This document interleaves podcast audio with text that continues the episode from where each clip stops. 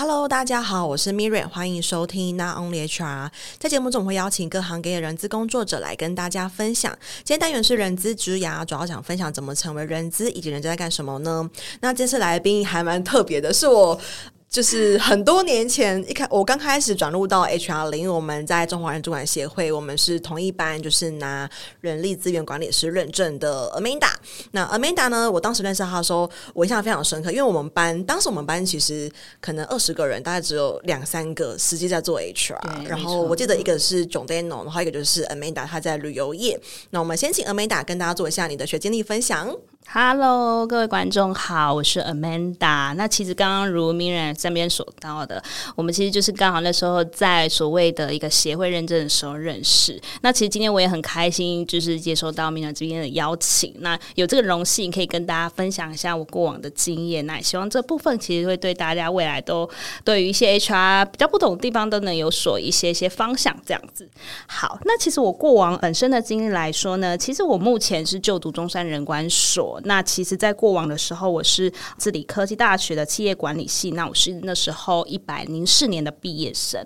那在当时，其实我自己本身也有跨领域去修习的一些企业税务的一些学分学程。那其实这部分，呃，其实之后也可以好好跟大家分享。其实这一块对自己的职业上都会有很多不一样的帮助。那因为我目前现在是在高阶人才的中介公司工作，那过往其实就是担任都是担任 HR 的工作。那在我们所谓的呃旅游业的部分的话，我有四年工作经验，以及还有过往是制造业两年的经验这样子。哇，我们刚刚就说 Amanda 她是很纯正的 HR，就是从第一份一毕业开始，然后一路到现在，几乎累积了快要十年，就是 HR 的一个工作经验，非常的不容易。那我想要了解一下，就是就你这三份不同产业的 HR 工作来说，你负责过哪一些 function 呢？嗯 OK，好，其实呃，我相信大家应该比较常会听到是大家分享的情况下，都是会比较偏向去选用预留这样的各个面向角度去做切入。那因为其实我过往经历算是有经历这样的各式产业的关系，其实我自己把我之前以往的一个人资经验，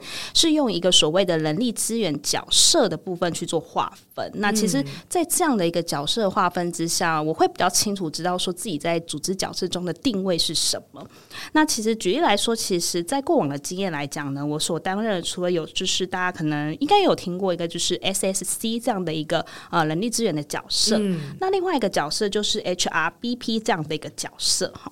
那在 SSC 来说，其实它就是所谓的就是 Shared Service Center，这样就所谓的一个共享服务中心。那其实我相信大家对于这一块可能相对 HRBP 来讲会比较陌生一些些。对，因为这一块其实主要就是在做一个算是流程事务的处理中心。简单来讲，其实就是做一个标准化流程的服务。那其实我们这个部分最主要重点还是在于说，就是帮助这个组织在 HR 这个部分的处理的效率会是有所提升的这样的工作。那更实际在连接实物上来讲，其实我们可以最常听到，其实就是薪资计算、福利计算，还有一些员工保险跟问题意见的处理。那一些简单的什么所谓的新在职员工的培训训练课程，这些比较偏向是那种标准化流程的部分来说，其实都是会在这样的一个角色定位去做。那也包含了，其实大家这阵子还。蛮常流行所谓的是大数据的分析，嗯，因为其实我们都要去透过这样的一个角色，可以看到说，哦，我们的人力缺口、我们的人员流动率跟我们的一些成本费用的数据分析，来解决我们这个组织的一个问题。那当然，其实还有更大一块，就是我们年度的一些专案作业的规划，好比像我们可能征才活动啊、考核啊、稽核啊等等的，以及另外一块，大家也会最常被呃询问到，就是说，哦，我们怎么去导入所谓的 H RIS 这样一个人资系统的这样一个处理作业的优化，其实这一块都是在所谓的 SSC 这样的一个共享服务的角色。那另外一块，其实大家就是我刚刚有提到比较常听到，就是所谓的 HRBP 嘛，就是 Business Partner。其实我们可能就是会是负责是某特定的一个事业单位，那它可能大多情况下就是会去推动 SSC 规范的一些标准化的流程。嗯、那其实它会比较贴近事业单位去解决一些问题。那我觉得更重要的 HRBP 的角色就是担任所谓的一个人资跟各事业的一个重要的沟通桥梁，所以然后及时的给予这样 SSC 一些回馈。所以对我来说，我觉得。觉得 HRBP 真的是一个还蛮辛苦的一个工作啦，因为他真的是需要呃适时的给予很多回馈，那他又是在第一线的即战力的这样的情况下，他要收集各自各方的一个呃问题啊等等等。那其实，在实际作业上来讲，会是比较偏向像是一些人才招募，那自己过往本身可能就包含了国内啊、海外市场的招募。那另外一块就是一些离职的面谈啊，跟参与一些呃营运单位目标的一些会议等等这样子。嗯，我觉得刚刚很特别的是，因为阿美达一开始提到说，大多数的来宾可能他分享的方式都是选用预留。那阿美达这边他是以角色，换、嗯、言之，哎，他这个可能比如说 SSC，他其实选用预留都包含在里面，嗯、但是他这个角色，他确实跟 APH HRBP 的角色其实不太一样，等于说 SSC 它可能比较是属于在整个流程的一个制定，那可能 HRBP 就会是哎把这个制度或是流程把它落实，然后到可能 BU 里面去做一个运行这样子的 HR 的一个桥梁，我觉得还蛮特别，就是真的应该是在有规模的企业才会有这样子的一个 这样子的一个分工，没有错，没有错。那我比较好就是因为你呃在大学的时候其实念的算是产销人发财武馆的气管嘛，那是什么原因？你会在大学一毕业就选择踏入到人资这个人力资源管理这个领域里面呢？OK，其实这个回归到，这是我的一个大学的启蒙老师，就是呃，其实，在他的这样的一个机会下，介绍我到我们治理科技大学的一个人事室的这样的一个工作。那在那一刻起，其实我就。无意间的就踏入了 HR 的工作，但是其实回过头来想想，当时好像不觉得，诶，这个这真的是一个 HR 的工作，就很懵懂嘛。那就开始那时候接触第一个比较跟 HR 相关，就是履历的筛选跟安排。哦，在人事室就会接触到，对对对。那时候筛选哪一个职务的履历？可是那时候会比较偏向比较单纯的去看所谓的呃约聘老师这一块，所以其实跟我呃现在回过头来想要发现，哇，真的很大的不一样差异。但是其实本质不变，嗯，然后我自己也才回过头来想想说，哦，原来我在那时候就已经在开始从事 HR 的工作了。对，那也是因为那样的过程，让我发现，其实我们在筛选每一份履历，我们都可以看到很多人来自于不同的家庭背景。那他其实他们也来自于有不同个的别的一个人生价值观，那他们都有他们自己的职业规划。那其实，在这个过程中，我就会发现到说，哎，其实每一个人都是一个。独立有价值的个体，嗯，对，那也是因为这样，我就会发现到说，哎，这样的工作可以接触这么广的人，其实这对我来说，我就是一个哎蛮感兴趣的，因为我有机会可以去更去了解每一个人的一个背景的情况。那也是因为这样的情况下，让我会觉得说，哎，如果我今天有机会跟这些 candidate 交流，那了解他们对于职涯的期望，那如果我又有机会介绍给他们。呃，合适的工作的情况下，对我来说，其实就是一个很有成就感的一个过程。嗯，那其实我觉得还有另外一块，无意间其实我们都会解惑到他们的对于人生的一些盲点。嗯，这也是我在到目前为止人在做 HR 工作意外的发现，另外一个很大的收获。因为这过程中，我们也在结交很多的朋友啊，等等等。所以这样的一个成就感，其实就促使了我选择呃一出社会一样继续朝向我们人资的工作。那也因为人资其他领域的范畴非常的广，还有好多不同的 model，有出勤、有薪资、有招募、有训练。那其实这些都是值得我自己好好的去摸索跟去体验它的差异，然后促使我其实到目前为止为什么都还在呃人资的这条路，其实是主要的原因这样。嗯，我看到一个很特别的故事，是在大学时期有机会到人事室去服务，嗯，然后当时还是学生的身份嘛，就是工读，那当时就可以筛选老师的履历，耶，其实就很特别啊。那时候也也就是说筛选不算筛选，但最起码可以出过一些比较基本的 basic 的门槛这样子。哦。那其实那时候才知道，哦，原来我们已经在做筛选履历这样的工作了。对，对，那当然，其实它实际上实务它还有一些更专业性，那真的就是我们当然。比较给专业的老师去做，最起码我们可以帮他们分担、嗯、哦这么大批的履历量这样子。哇，所以可见当时阿曼达就已经很深受老师的信赖，然后可以去做这么，我觉得是一个很不容易，应该是我很难想象，如果我是、嗯、我还在我还是学生的时候，我要怎么有机会去做到这样的事情？我觉得是很难想象的一个，可能要跟老师就是你要很第一个你要很受老师的青睐，并且你的能力、你的判断力，然后你做事情的方式是要符合老师的标准的。的确是因为这其实也多亏老师在给我们这是部分很多的提点啊。因为当然我们一开始本来就很难呃第一时间去了解说这一家组织甚至这个文化它到底需要怎么样的人才，那一定是透过过往很多资深的前辈告诉我们说，诶，我们通常这个组织适合怎么样的人才进来，那慢慢的去累积。所以我其实都会觉得说，嗯，这部分来讲真的都是需要经验累积。那其实大家很很常说都会蛮紧张，说怎么办？我都没有办法帮他找到公司的人才，但是我真的。想跟大家分享是真的不用紧张，因为其实反而是要懂得去多问我们的一些之前前辈说，哎，到底过往怎么样的组织人才是呃，算是他忠诚度上面或是粘着度上面比较高的这样的特质有哪些？这样子，嗯，真的很棒，很棒的一个分享，蛮好。就是你从人事室，然后就是开启启蒙你对于人资这块工作的一个动力、跟向往、跟愿景之类的。对，那你实际进入到你的第一份，不论是旅游业，甚至走到我们现走到现在，你已经快累积了十年的 HR 工作的一个历程。那以你自己来说，人资工作跟你当时在人事是那个想象，就是对人资工作的想象是一样的吗？或是有哪边比较不一样？了解，其实，嗯，我觉得真的是完全不一样。很老实的跟各位观众说，真的完全不一样。其实这也刚好验证了大家很常说到的“读万卷书不如行万里路”这件事情。哈、因为其实实务上人资工作，我们单纯不光只是单纯就是像课本所说的，哎，理论啊，我们怎么执行等等。因为实务上面来讲，其实。执行企业给我们的一些目标的时候，我们在执行的过程中还要考量到一个很重要的一个点，就是说我们有没有办法顾虑到人事时地物这件事情。嗯、其实坦白说，就是人家最常讲天时地利人和，人 和对，这非常重要。因为某些情况下，如果我们没有去掌握这样的一个状态，会有一个很大的问题是说，可能会对员工或是企业造成很大的一个伤害啦。所以其实，呃，我们当然知道理理，我们能理解说理论是这样子没有错，但是当我们在执行契约的一些目标来说，我们要考量到无论是人的感受，或者这个时间点合不合适，嗯、这个地方舒不舒适等等的。那其实这样都会帮助我们在呃员工跟企业间取得一个非常好的一个平衡。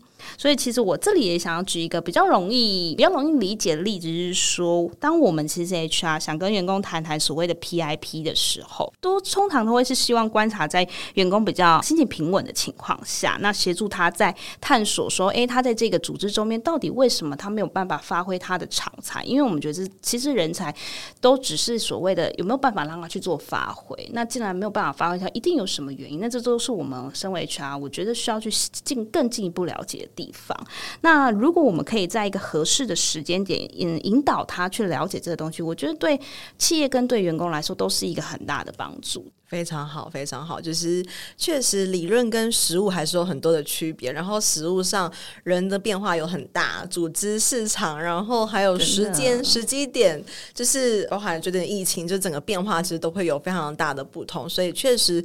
难免跟可能当初想象会有一点点的一个落差。那接下来我想要问的是，就阿美达，你可能经历了旅游，然后制造，包含你现在可能是在一个高阶人才服务的产业里头。那这整个历程当中，最喜欢 HR 工作的哪一环呢？可能哪一个面向或哪一个情境，你觉得最有成就感或最投入的？了解。关于这个问题，其实我想分两个面向，一个就是在员工面向，一个是在企业的面向。因为其实，在员工面向来说，其实当我们在解决员工的问题，会发现，哎，员工其实脸上露到露出一种那种心安的感觉，你就会发现，哇。好像我们让员工有一种放心的感觉，因为他的放心，其实也会促使他在这个组织更愿意投入更多，给组织更多的一个产值。所以，其实当我看到员工脸上出现了一个放心的表情，我觉得啊，第一个。哇，好棒！我做 HR 有价值了吗？对，那当然，第二个部分其实就是帮助员工在理清一些问题，因为其实呃，员工很常遇到一种情况是，他可能真的也不是故意不了解他自己到底想要问什么问题，他就只是单纯的遇到这个状况，他很慌张。那所以其实我自己都会去透过一些理论，像你的常讲的五 W，去了解他到底在这层过程中他是什么时间点遇到这问题等等等的。那当呃，我们用过这样的一个方式去引导他找出他的问题时候，那如果最后他又跟我们说了一句：“哎，对，这就是我想问，你怎么会知道？”其实对我来说，真的就是成就感满满。所以，其实这也是我在呃 HR 工作这个一在员工这一块面上来讲，我真的觉得算是我很喜欢也很投入的地方，就是在员工给我的一个回呃回馈的地方。对，那其实因为这样的一个回馈，也帮助我去了解说，哦，这个组织到底的员工的特质在哪里？那我未来在定定一些策略上面，要怎么样去更符合这个组织的文化？这当然就是我们在员工面向这边的一个部分。那另外一个在企业面向，其实主要来讲的话，我还蛮引就也在发想一些员工的一些。嗯，活动啊，关系等等的这一部分，因为其实这就是我会去思考说，哎，怎么去提高员工的一个呃工作的满意度，那提高他的一个黏着度嘛。那主要当然我们的目的就是要去协助企业去营造一个正向的一个组织工作的氛围。所以这两个部分都是我目前来讲在从事 HR 工作来讲，这是最 enjoy 的地方。嗯，对，感觉 Amanda 是非常以。员以员工为中心，以人为本的一个 HR 伙伴，嗯、因为我觉得他相同的就是给他带于成就感的那个源头是人的回馈，那其实。表示说这是他很很重视、很期望看到 feedback 的一个面向，我觉得是很棒的一件事情，就是完全很符合做人质的一个 愿景跟一个价值。那除了你可能你很有成就感的是来自于正向的回馈之外，那你觉得这几年的历程当中有哪一些是比较棘手、比较挫折、比较困难的部分呢？好，这部分我真的就是得讲说，我们最常遇到问题就是如何有效的沟通，因为我们 HR 真的是天天都在沟通啊，我们要适时的去怎么需要去思考说怎么向上沟通，像 boss 的部分，那要怎么向下沟通呢？去了解下属的需求，又要怎么样横向沟通去理解我们员工的需求，你知道？所以其实我们 HR 角色哇，真的是四面八方的需求我们都得顾到。那在这样的需求情况之下，有效沟通就变得是我们呃在处理很多事情一个很大的一个因子在，因为如果我们不知道该如何有效沟通的时候，有时候我们其实会发现，我们会把事情越搞越复杂，嗯、怎么办都推不动这样的情况。所以其实变成说，其实我到目前为止，连我自己也都还在去思考说，哎，到底要怎么有效的沟通？所以其实我现在目前最常，呃，可能下班我都还会想说，哎，我今天这样沟通的方式对不对？会不会有什么更好的沟通方式，可以促使我下一次更精准的达到我要的一个呃需求跟目标？那我们最重要当然就是要去怎么去理解说对方的需求，去同理对方的感受。那我们就达到共识之后，我们才有办法一同到下一个 step 的阶段嘛。所以其实我会觉得说，有效沟通对于我们 HR 工作来讲，真的实在是太重要。就连我自己到目前为止，我都也还在持续的学习，甚至上上课啊，去了解怎么样更精准的透过呃人的肢体或是人的一个形象的表达去了解这样子。嗯，就是除了语言讯息，还非语言这些的你的语调啊，都会影响你的沟通有没有顺利。那我觉得有效沟通很重要的一环，就是对方到底有没有理解你想要传达的是什么。就是我们讲出来，我们输出之后，别人怎么输入的，就会自己影响你们的沟通有没有顺畅，有没有效率的一个很重要的环节。嗯，嗯，那除了这个很难的部分之外，因为其实 Amanda，你目前就是从开始的大学，然后到人事室的打工，到可能进入到旅游业的，然后到制造业。然后包含到现在在可能中人力中间的一个服务的产业，那你对自己未来三年内你会有什么样子的规划呢？嗯，其实因为我们现在目前也是在就读所谓的研所的部分，所以我其实给我自己还算是短期的目标啦，就是说主要是希望我可以运用这样的接下来这两年的一个研所的一个呃理论的部分，其实可以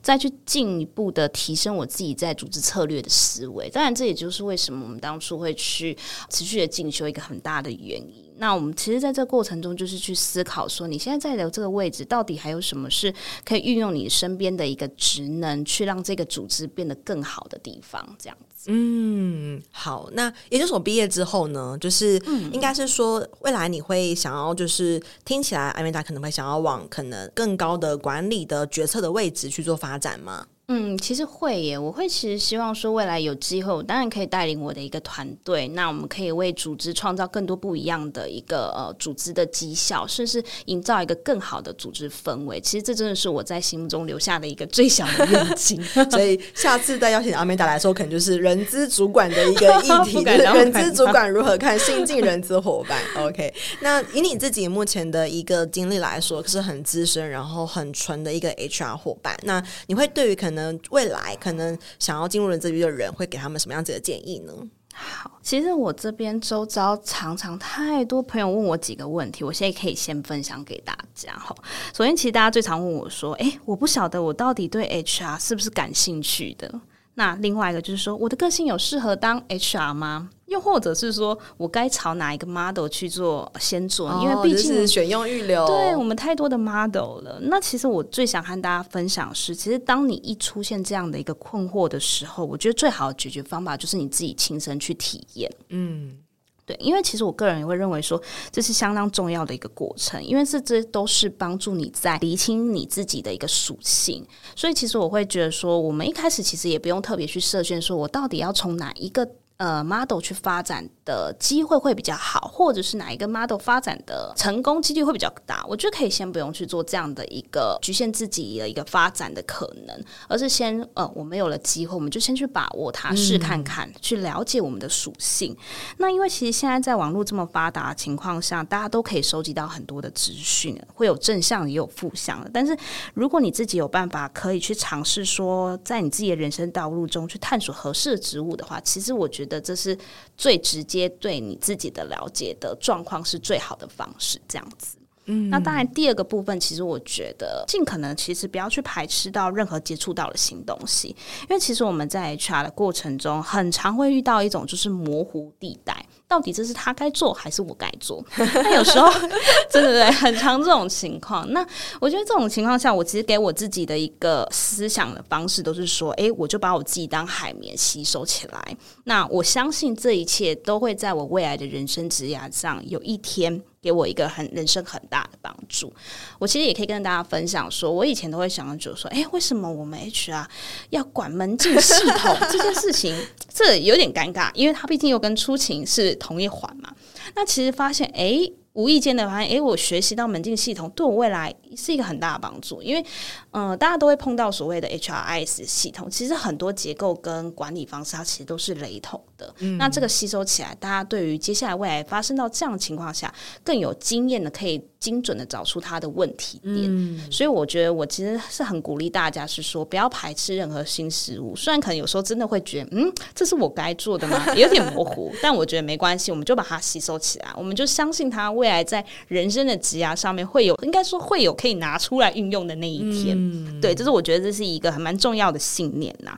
那最后，其实我也想跟大家说，HR 真的都有很多很棒的资源。其实都可以去听听同为都是 HR 的伙伴们他们自己的经验分享，因为这其实都可以帮助自己去提高更广的一个思考角度。所以其实我自己也也可以跟大家分享说，呃，我比较常会去听听的一些像是 Podcast 啊、Clubhouse 啊，或是一些社群等等。像其实 Podcast 我当然就现在在不只是人资的部分 这一块，那 Clubhouse 其实我也会去听看所谓的一个什么周三人资 HR 偷偷讲。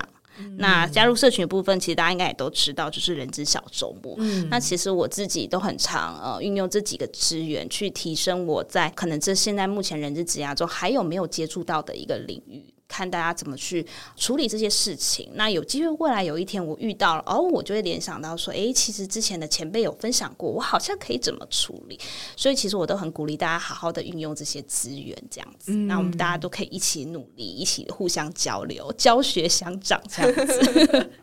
我觉得阿美达讲到很棒的一点，就是一开始不要去设限你的防选，因为很多人会说，哎，我可能想要走教育训练，可是我现在 apply 到的是 recruit，哎，那好像不是我想要的，怎么办？嗯、或者是，哎，我想要做的是可能是 people care，就是员工关系这块，可是我 apply 到的是 training，那我要怎么办？等等之类。我觉得先让自己，就是我常说，当你的人生你也不是本科出身的话，让你的人生有跟人资沾上一点边，是首要的一个行动。因为其实我一开始我拿呃，应该说，我从就是协会拿到人资认证的时候，其实我想，我很想要做的是跟薪酬设计相关，就是整个薪奖制度啊、奖金制度、薪酬制度、变动性，包括我们那时候 小组的，就是对 认证的时候，回忆起来